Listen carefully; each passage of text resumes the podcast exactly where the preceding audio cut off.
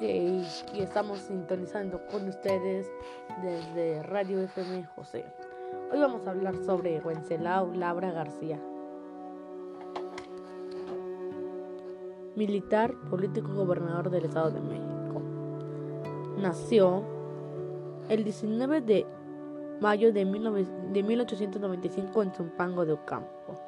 Wenceslao, o mejor conocido como Pedro Celestino Labra García, fue gobernador del Estado de México del 16 de septiembre de 1937 al 15 de septiembre de 1941. Fue militar de carrera activo y político joven. Colaboró y trabajó en, afusamente con diversos grupos de campesinos aquí en el distrito de Zumpango para la obtención de terrenos en calidad de ejidos y comunal. De igual, manera, de igual manera realizó una importante labor constructiva en beneficio de la sociedad preferentemente de los trabajadores en su administración. Se inició en remodelación de los portales de Toluca, cuyo primer piso se cubrió con mosaico y estuco. El techo se embelleció, la fachada de los comercios y las arquerías se lo colocaron. Los puestos metálicos que entregaron a comerciantes pobres, comerciantes y además se construyó casino, obrero, Agustín Millán y se creó la colonia obrera con más de 30 casas oh, que se refirieron entre los trabajadores, sindicatos que existirían en la ciudad capital. Asimismo se construyó un hogar infantil.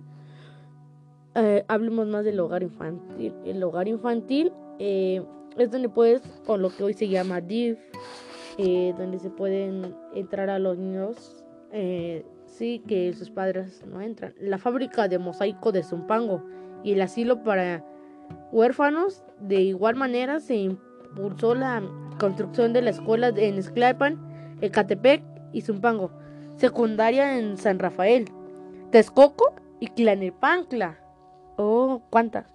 Consciente de que tal vivida es lo primero que solicitan los trabajadores. Entregó colonias a campesinos, cada una con 40 casas para que los hombres del campo tuvieran un poco de bienestar en sus hábitats.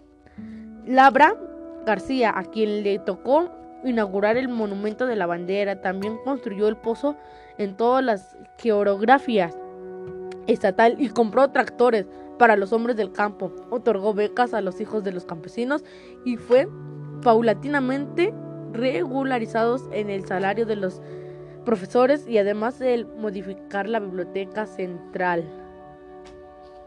También fue secretario del Partido Nacional Revolucionario, diputado local y federal, así como senador, a lo cual se conoce hoy como PRI. Eh, pues sí, estamos interesando igual que él murió en la Ciudad de México el 1 de diciembre de 1974.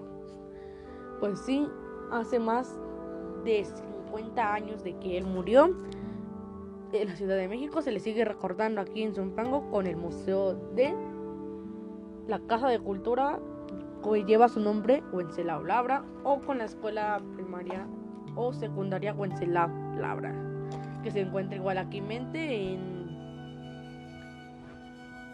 eh, en San Francisco creo o en bueno eh, pero sí se le sigue recordando. Fue alguien muy importante un personaje eh, local de aquí de Zumpango. Se se instituyó mucho a lo cual lo recuerdan porque fue un zumpanguense que pudo crecer ser eh, sí, presidente del Estado de México. No llegó a ser presidente de México, pues no sabemos sus razones, pero sí fue presidente del Estado de México. Pero empezó como un militar y llegó a ser un presidente. Eso es lo bueno, sabemos que si esperas, te reforzarás. Así que, pues sí, echándole ganas, se llega a un logo.